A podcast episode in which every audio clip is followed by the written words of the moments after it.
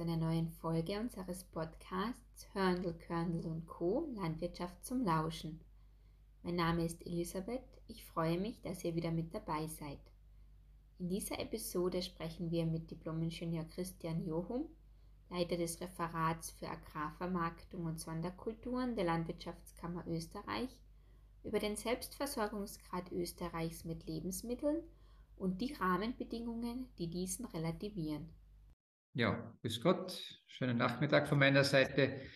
Ähm, ich bin in der Landwirtschaftskammer Österreich äh, zuständig eben für zwei große Bereiche. Einmal Obst, Gemüse, Gartenbau und auf der anderen Seite eben alles, was entlang der Wertschöpfungskette relevant ist. Und ich bezeichne mich daher auch als Experten für die Wertschöpfungskette, wenn man so will, from farm to fork, also sprich von der Urproduktion bis ähm, in die Haushalte und kenne mich daher auch relativ gut im Bereich des Ernährungsverhaltens, der Nachfrage und von diversen Vertriebsfragen und so weiter aus. Schön, dass Sie Zeit für uns haben. Herzlich willkommen. Beginnen wir allgemein. Der Selbstversorgungsgrad ist ein Indikator, der angibt, wie viel des Bedarfs bestimmter Lebensmittel Österreich aus eigener Produktion decken könnte – er wird pro Lebensmittelkategorie bzw. Lebensmittel angegeben und berechnet sich aus der in Österreich produzierten Menge und der in Österreich verbrauchten Menge. Liegt er unter 100% so wird von einem Lebensmittel mehr verbraucht als in Österreich produziert. Wird mehr produziert, als wir selbst verbrauchen, dann liegt er über 100 zu beachten ist dabei, dass die in Österreich verbrauchte Menge nicht ausschließlich als Nahrungsmittel verzehrt wird, sondern hier auch der Bedarf von Futtermitteln für Tiere oder für die industrielle Produktion dazuzählt. Wir schauen uns jetzt den Selbstversorgungsgrad für einige Lebensmittelbereiche genauer an. Beginnen wir mit der pflanzlichen Produktion. Den eigenen Bedarf decken könnte Österreich für Zwiebeln, Karotten und Spinat. Welche Faktoren spielen denn hier hinein? Also wenn ich jetzt am Beispiel des Gemüses bleibe, ähm, dann äh, kann man relativ gut demonstrieren, wie es so schön heißt, wie relativ das Ganze ist.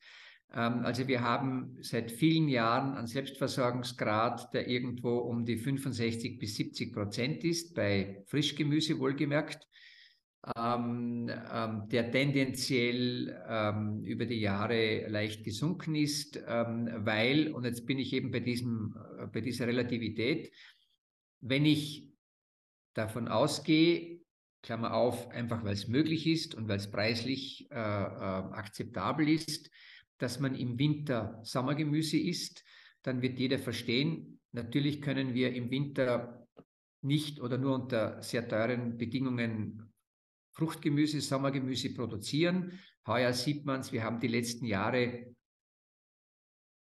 die österreichische Produktion von Fruchtgemüse im Glashaus, also Fruchtgemüse sind Tomaten, Paprika und Gurken, stark ausgeweitet für eine Ganzjahreskultur. Decken haben auch in den vergangenen Jahren im Winter nicht alles aus heimischer Produktion decken können, schlicht und einfach, weil die heimische Produktion durch Heizen, teilweise auch Belichten, sehr teuer ist. Äh, und der Rest wurde eben importiert. Äh, Im heurigen Jahr schaut die Welt anders aus, weil durch die wörtlichen Sinn die Welt anders aus, weil durch die extremen Steigerungen im Energiebereich ähm, sehr viele Glashausproduzenten im Winter die Glashäuser leer stehen haben, beziehungsweise später äh, mit der frischen Produktion beginnen. Traditionell hat man in den letzten Jahren das quasi rund ums Jahr gemacht. Also die eine Kultur wurde geräumt, dann hat man sauber gemacht und hat schon wieder die nächsten Pflanzen gesetzt für die kommende Saison. Musste natürlich, wenn das zum Beispiel im Dezember, Jänner stattfindet, ähm, äh, musste man dann in der Zeit äh, verständlicherweise viel heizen. Heuer ist es extrem teuer, daher hat man das verschoben, wird daher mit der Ernte später beginnen und hat dazwischen äh, quasi Lücken und diese Lücken werden aller Wahrscheinlichkeit nach durch Importe aus Nordafrika oder aus Südeuropa äh, äh, kompensiert. Wenn man die grundsätzliche Frage stellt, ob Fruchtgemüse als Sommergemüse im Winter ein Thema ist, ob das notwendig ist, äh, kann man natürlich sagen, naja, ähm, ähm, wenn es das quasi nicht gäbe oder wenn, wie ja auch einmal vor 30, 40 Jahren war, äh, dass alles so extrem teuer ist, dass es nur ein Minderheitenthema ist, was es nur wenige Leute leisten können, oder diese rosaroten, schlecht ausgereiften Tomaten, die es damals im November gab, einfach geschmacklich nicht äh, gut waren und da hat man es auch nicht gekauft. Und man hat umgekehrt entsprechend mehr Kraut oder Lagergemüse gekauft. Ähm, dann, dann schaut die Selbstversorgung gleich anders aus. Ja? Aber in den letzten Jahren gab es, ich bleibe wieder beim Beispiel Gemüse, innerhalb des Gemüses einige massive Veränderungen im Verzehr- und Verbrauchsverhalten, nämlich dass das Grobgemüse, zum Beispiel Kraut, Sellerie, rote Rüben, rückläufig war zugunsten des Feingemüses. Feingemüse ist Gemüse, das man mit relativ wenig Schneiden, Putzen, ähm, also quasi äh, verzehrfertig machen kann. Innerhalb des Feingemüses, dazu gehört das Blattgemüse, dazu gehört das Fruchtgemüse, hat es eine Verschiebung gegeben vom Blattgemüse zum Fruchtgemüse. Blattgemüse, klassisch ist der Happelsalat oder der äh, Eissalat.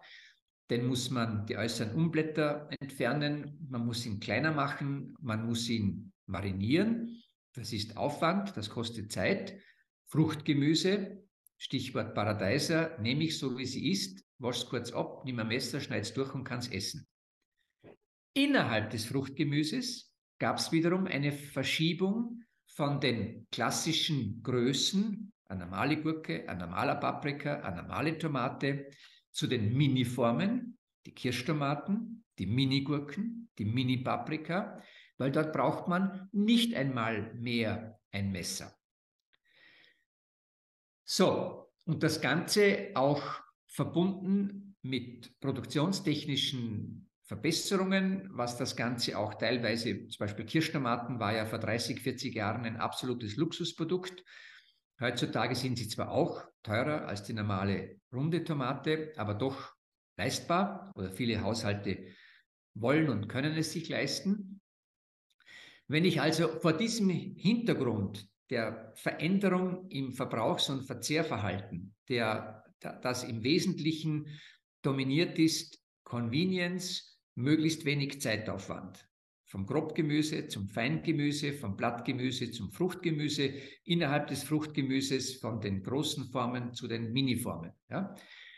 Ähm, und diesen Ist-Stand als Benchmark nimmt, dann kann man natürlich sagen, ja, es ist ein Wahnsinn, wir haben bei Tomaten eine katastrophale Selbstversorgung, weil wir natürlich im Winter, weil diese Tomaten eben mittlerweile ganzjährig mit minimalen Änderungen im, in den Mengen Absätzen pro Monat nachgefragt und gekauft werden.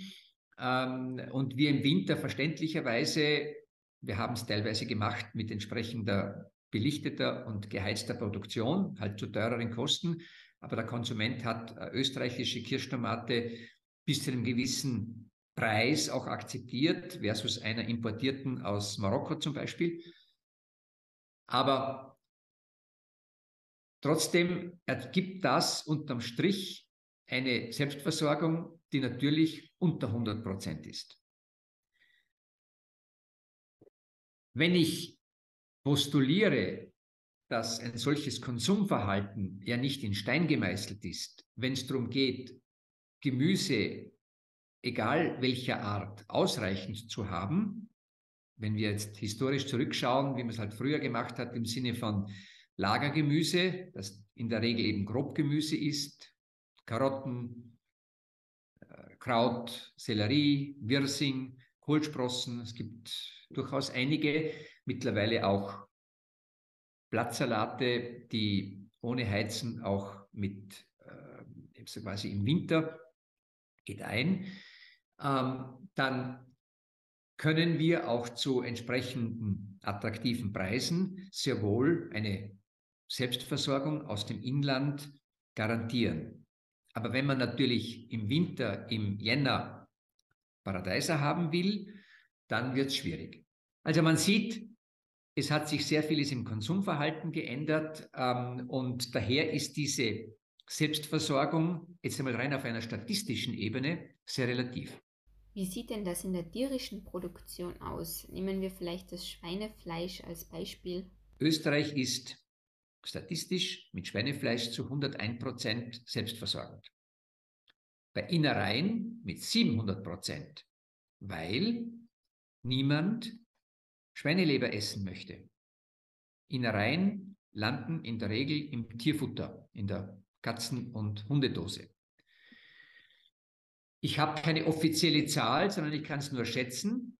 Wenn man den Lungenbraten nimmt, dann sind wir vermutlich beim Schweinelungenbraten bei, wenn es gut geht, 30 Prozent, weil in der Vorweihnachtszeit, wenn man praktisch nur das Beste kochen und servieren möchte, die Leute Lungenbraten kaufen und die Hauptmengen von Lungenbraten kommen dann aus Rumänien, der entsprechend billig ist und wo man halt den Rest vom Tier in Rumänien verkauft und diese Edelteile werden dann in Länder geliefert, die entsprechend besser bezahlen. Ähm, und ich kann es jetzt noch einmal nur schätzen, aber ich glaube, dass wir beim Lungenbraten als Teil eines Schweineschlachtkörpers bestenfalls bei 30 Prozent Selbstversorgung sind. Wie sieht es im Bereich Obst aus? Ähm, äh, wir haben bei Obst eine relativ niedrige Selbstversorgung von ähm, um die 50 Prozent je nach Jahr, die auch die letzten Jahre tendenziell gesunken ist, denn unsere Hauptobstart ist der Apfel. Der Apfel ist natürlich ganzjährig verfügbar, hat unglaublich viele Sorten. In der Praxis hat man aber im Supermarktregal drei, maximal vier, fünf verschiedene Sorten. Ähm, und die ganze Vielfalt im Geschmack, im Aussehen, in der Haltbarkeit, in der Verwendbarkeit, die kommt gar nicht zum Tragen, weil es daneben Zitrusfrüchte gibt, die auch seit Jahren eher stagnieren oder auch etwas eher rückläufig sind. Ähm, aber wir haben hier einen ähnlichen Effekt wie bei Fruchtgemüse in Richtung kleinerer Formen, also vom, so wie ich gesagt habe, von der runden Tomate zur Kirschtomate. So gibt es bei Obst einen Trend in Richtung Snackobst, sprich Obst, das man so wie es ist essen kann. Dazu gehören vor allem die Beeren. Die Beeren, Himbeeren, Heidelbeeren sind die großen Gewinner der letzten Jahre. Ähm, und da wird mittlerweile auch im November, Dezember aus Südeuropa importiert und dann in den echten Wintermonaten aus der südlichen Hemisphäre, Bio-Heidelbeeren aus Chile ähm, oder ähm, Tafeltrauben im Mai aus Indien, auch das gibt es. Ja. Ähm, äh, und wenn man dieses Verbrauchsverhalten als Maßstab nimmt, dann kann eine Selbstversorgung natürlich mit österreichischer Ware unmöglich gelingen. Die österreichischen Obstbauern versuchen diesem Trend in Richtung dieses Snackings und dieses Sofortessens Rechnung zu tragen, indem man eben weniger Äpfel anbaut, beziehungsweise eben den Anbau von Beerenobst auch deutlich ausgeweitet hat, ähm, aber natürlich klimatisch an bestimmte Zeiträume gebunden ist, ähm, wobei man auch dort produktionstechnisch mit Folienhäusern zum Beispiel die Saison, und wenn man an Erdbeeren denkt, auch deutlich verlängern kann. Ähm, und die Heidelbeeren werden in der Regel ohnehin in Säcken und in, in eigenen Substratbehältnissen gezogen, weil sie einen sauren Boden brauchen und im normalen, eher kalkhaltigen österreichischen ähm, Erdboden gar nicht gut gedeihen würden. Das heißt, unser Essverhalten spielt hier mit eine entscheidende Rolle. Müssten wir es anpassen? Ähm, wenn man unter Krisenannahmen Selbstversorgung diskutiert äh, und diese Hintergründe kennt, ähm, dann kann man natürlich sagen, um Gottes Willen, was tun wir, ähm, wenn wir keine Paradeise aus dem Süden kriegen? Ähm, wenn man die Frage stellt, äh, sorry, wir brauchen im Winter keine Paradeise aus dem Süden, wenn es um Gemüseversorgung mit Vitaminen und so weiter geht, ähm, kann man auch ähm, andere Gemüsearten im Winter äh, äh, verwenden, die vielleicht durch irgendwelche Transportschwierigkeiten ähm, nicht betroffen sind. Äh, das heißt, wenn es um eine quantitative Betrachtung geht, das gilt auch für Fleisch, das gilt für Milch, das gilt für Eier, ähm, dann haben wir, was die Produktionsmengen in Österreich betrifft, äh, brauchen wir keine Angst haben, dass wir zu wenig hätten. Aber die Zusammensetzung würde sich ändern. Bei Gemüse, bei Obst, man würde vielleicht weniger Lungenbraten beim Schwein verwenden, sondern zum Beispiel auch eine Schweineleber äh, zubereiten. Ähm, ähm, aber man bräuchte keine Angst zu haben, dass wir zu wenig hätten. Ein hoher Selbstversorgungsgrad suggeriert immer auch eine gewisse Unabhängigkeit. Kann man das so sagen? Wenn man ein bisschen mehr in die Tiefe geht beim Selbstversorgungsgrad, äh, dann muss man, und das im Hinblick auf, wie autark sind wir, wenn durch äußere Rahmenbedingungen mit dem Ukraine-Krieg haben wir leider ein, ein sehr praktisches, negatives Beispiel, was alles passieren kann. Ähm, wie autark wären wir, ähm, äh, wenn hier durch nicht beeinflussbare Umstände ähm, bestimmte ähm, äh, Bedingungen herrschen? Äh, dann gibt es einige wesentliche Kriterien, wo man diese Selbstversorgung, auch wo sie über 100 Prozent ist, relativieren muss. Das betrifft Betriebsmittel, Dünger zum Beispiel, sowohl was den Preis betrifft, als auch was die, was die Verfügbarkeit betrifft. Das betrifft Arbeitskräfte. Wir könnten im Gemüsebau ohne ausländische Arbeitskräfte schon längst nicht mehr ernten. Im Frühjahr 2020 gab es eine berechtigte Sorge, ob wir mit den durch die Corona-Maßnahmen ausgelösten äh, äh, Problemen mit dem Zugang zu ausländischen Arbeitskräften die bereits gepflanzten Radieschen überhaupt ernten können oder ob man sie einackern muss. Es hat sich dann mit diversen Ausgleichsmaßnahmen und Gegenmaßnahmen dann doch machen lassen, dass wir ausländische Arbeitskräfte bekommen haben.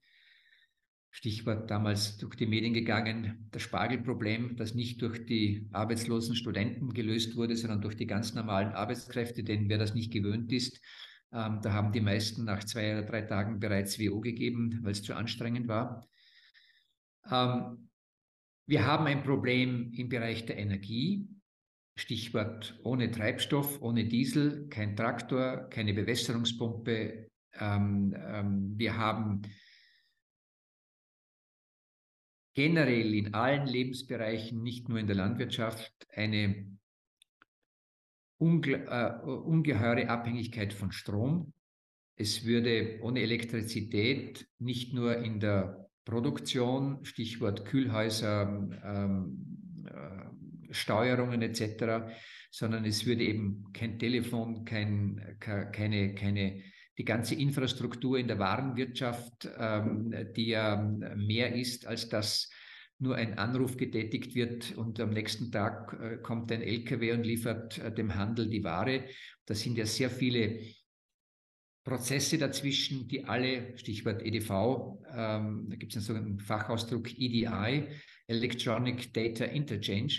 Ähm, das ist ein in Österreich perfektioniertes System, wo zwischen Bestellung, Lieferung oder Aviso, ähm, alle, alle Vor- und Zwischenschritte digital erfolgen, die natürlich auch entsprechend der Stromversorgung voraussetzen.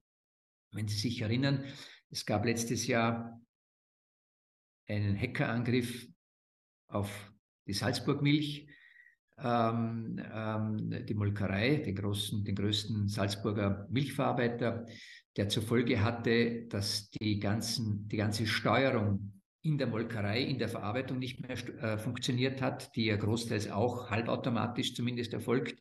Das heißt, man musste händisch steuern, dass die Rohmilch, die ja von den Kühen weg muss. Also die Milch muss ja gemolken werden. Ich kann der Kuh nicht sagen, sorry, nächste Woche wieder.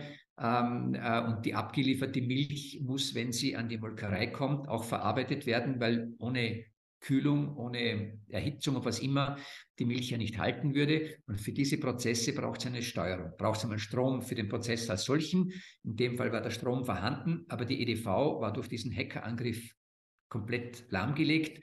Ähm, und sie, müß, sie mussten diese Basisverarbeitung händisch fahren. Das hat funktioniert. Das große Problem war, sie hatten oder haben ein riesiges Kühllager mit über 1000 Palettenplätzen, wo fertige Produkte eingelagert sind, die nicht nach einem System, das man von außen erkennen kann, gelagert werden, sondern vom Computer. Das heißt, äh, die, EDV-Steuerung gibt eine, eine Käsepalette, daneben eine Butterpalette, daneben eine Joghurtpalette, kreuz und quer. Aber der Computer weiß genau, was wo ist, weil es darum geht, wie man diese hochautomatisierten Regal, also diese automatisierten Hochregalleger, ähm, die alle äh, mit einem Roboter beschickt werden, wie man das bestmöglich vom Platz her ausnützt.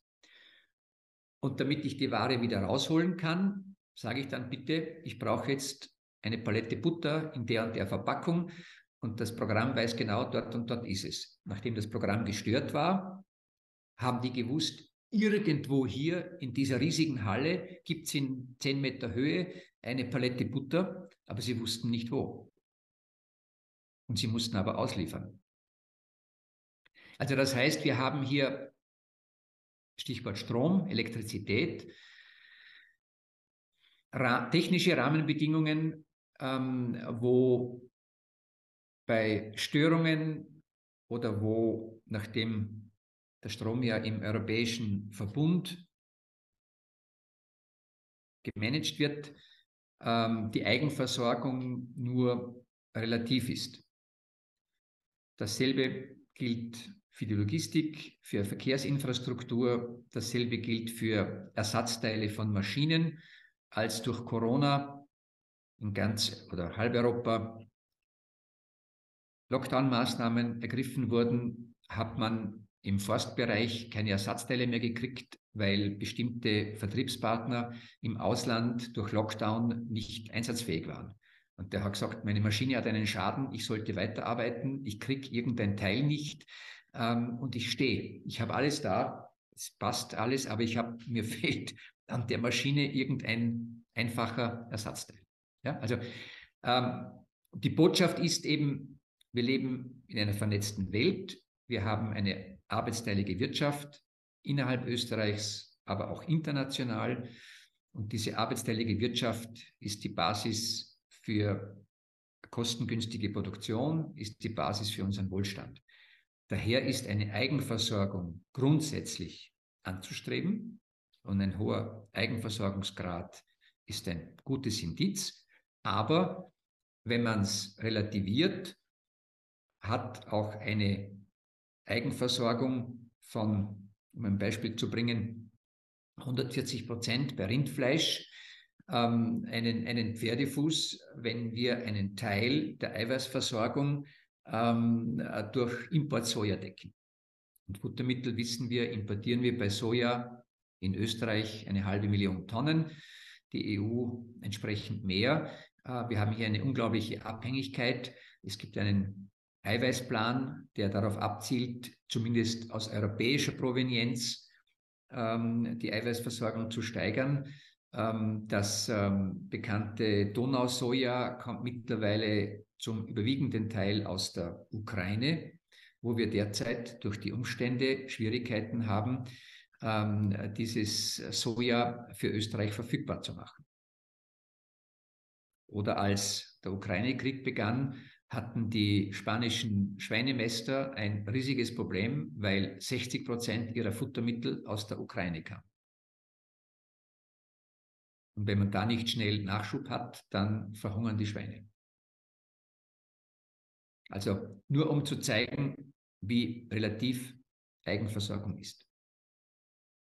ich nehme es ich nicht so, so, so negativ, ja, aber man muss halt die Theorie sehen und wenn man die Wirklichkeit sieht, weil, äh, wie gesagt, auch wenn wir die Traktoren aus Deutschland haben äh, und äh, ähm, den, den Dünger äh, aus, ich weiß nicht, auch aus der Ukraine, den Stickstoffdünger, kann man, ist es trotzdem eine Art von Selbstversorgung, wenn man den Rahmen mehr oder weniger sagt, der ist einfach so.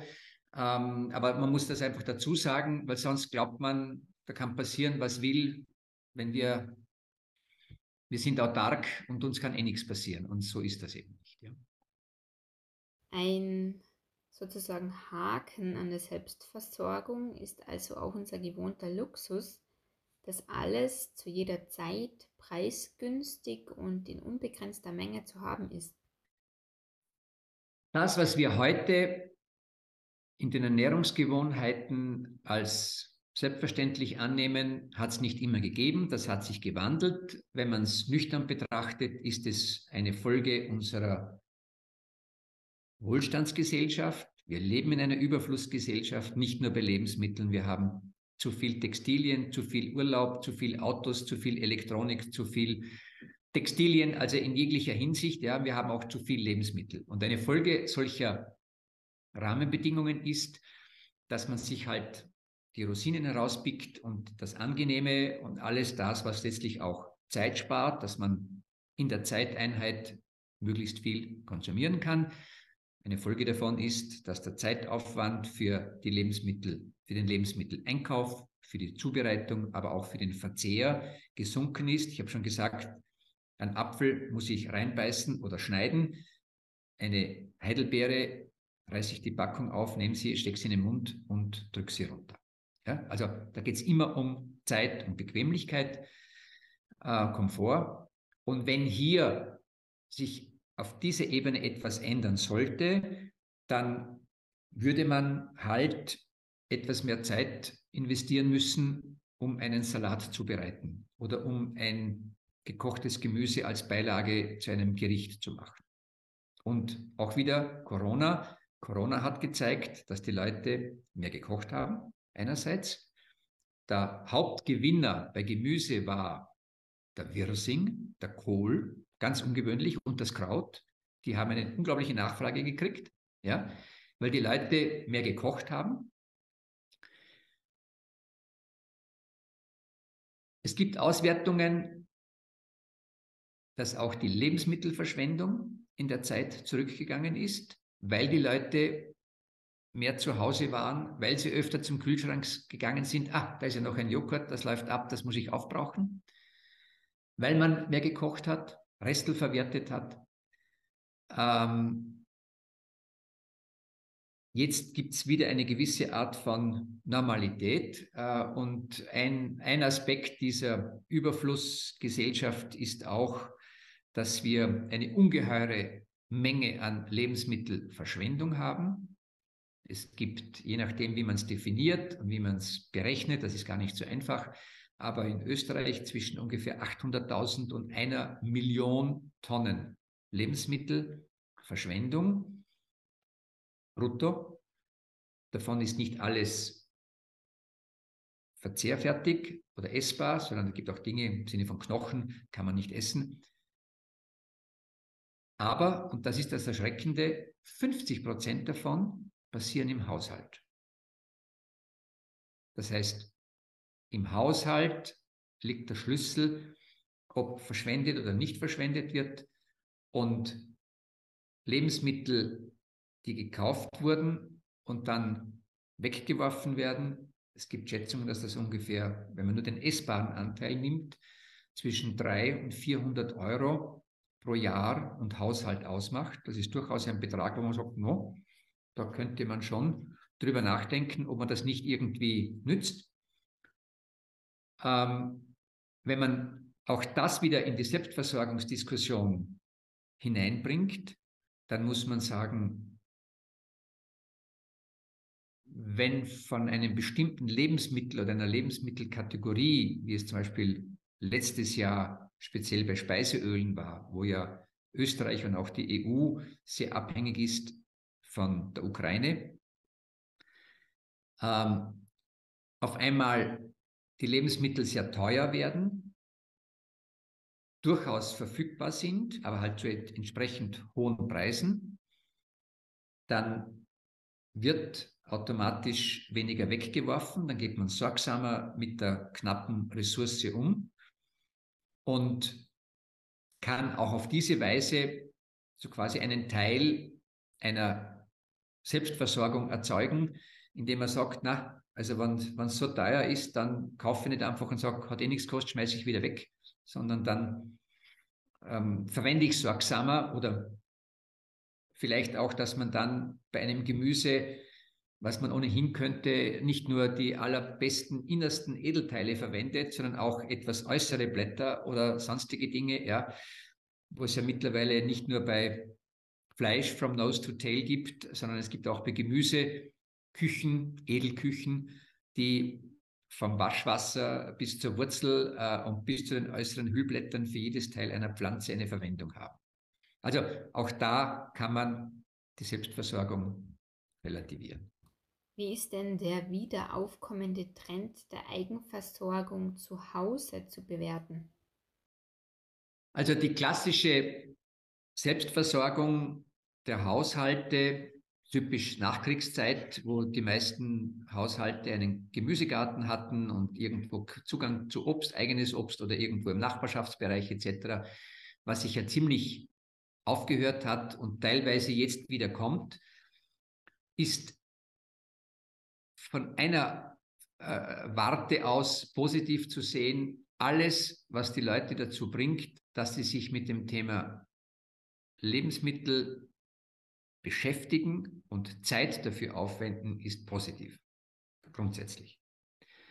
Wir sehen seit einigen Jahren einen Trend, weniger der klassische Gemüsegarten, äh, wie er im ländlichen Raum ja teilweise heute noch äh, äh anzutreffen ist, sondern eher so das fertige Tomatentopferl, äh, äh, das man im Supermarkt mit schon reifen Früchten kauft und dann aufs Fensterbrett auf die Terrasse, Balkon stellt und dann sagt, ich habe meine eigenen Tomaten ja, oder meine eigenen Kirschtomaten, ähm, ist, wenn man es nüchtern betrachtet, ähm, das Saatgut, wie schon erwähnt, stammt in der Regel, es gibt einige wenige, weltweit fünf große Saatzuchtfirmen, die das Gemüsesaatgut in der Hand haben.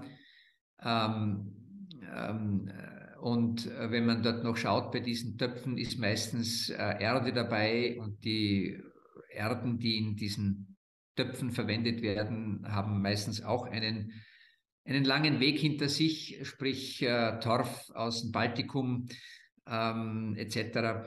Ähm, also ähm, ist alles sehr relativ, ähm, aber ähm, das Positive ist, äh, wenn, dass sich Leute damit beschäftigen und eine Freude haben, wenn sie eben vom eigenen äh, Balkon was ernten können, dass sie selber zuerst äh, ge, äh, gedüngt und äh, äh, bewässert haben. Also das äh, soll man positiv sehen, wenn man es nüchtern nimmt im Hinblick auf die Mengen, die benötigt würden, wenn man sich wirklich selbst versorgen wollte.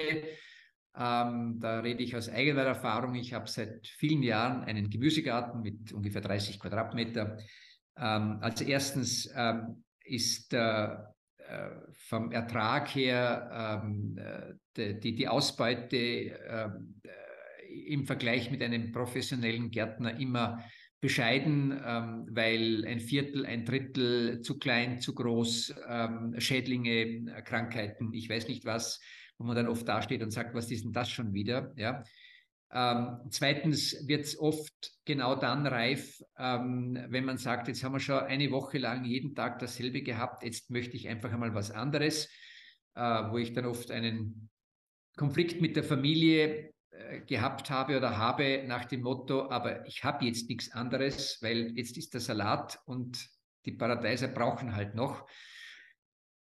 Ähm, also das heißt, die Abwechslung ähm, ist, ist ein, ein, ein menschliches Bedürfnis. Ähm, äh, und wenn man das Ganze eben mengenmäßig betrachtet, ist es äh, sehr relativ, äh, speziell wenn es eben in Richtung Lagerung geht. Ich habe meine eigenen Zwiebel, aber quasi um meine Familie ganzjährig mit Zwiebeln zu versorgen, braucht man viel. Also da kann man mit 30 Quadratmeter, da braucht man, kommt man nicht sehr weit, da braucht man einen halben Acker. Ja?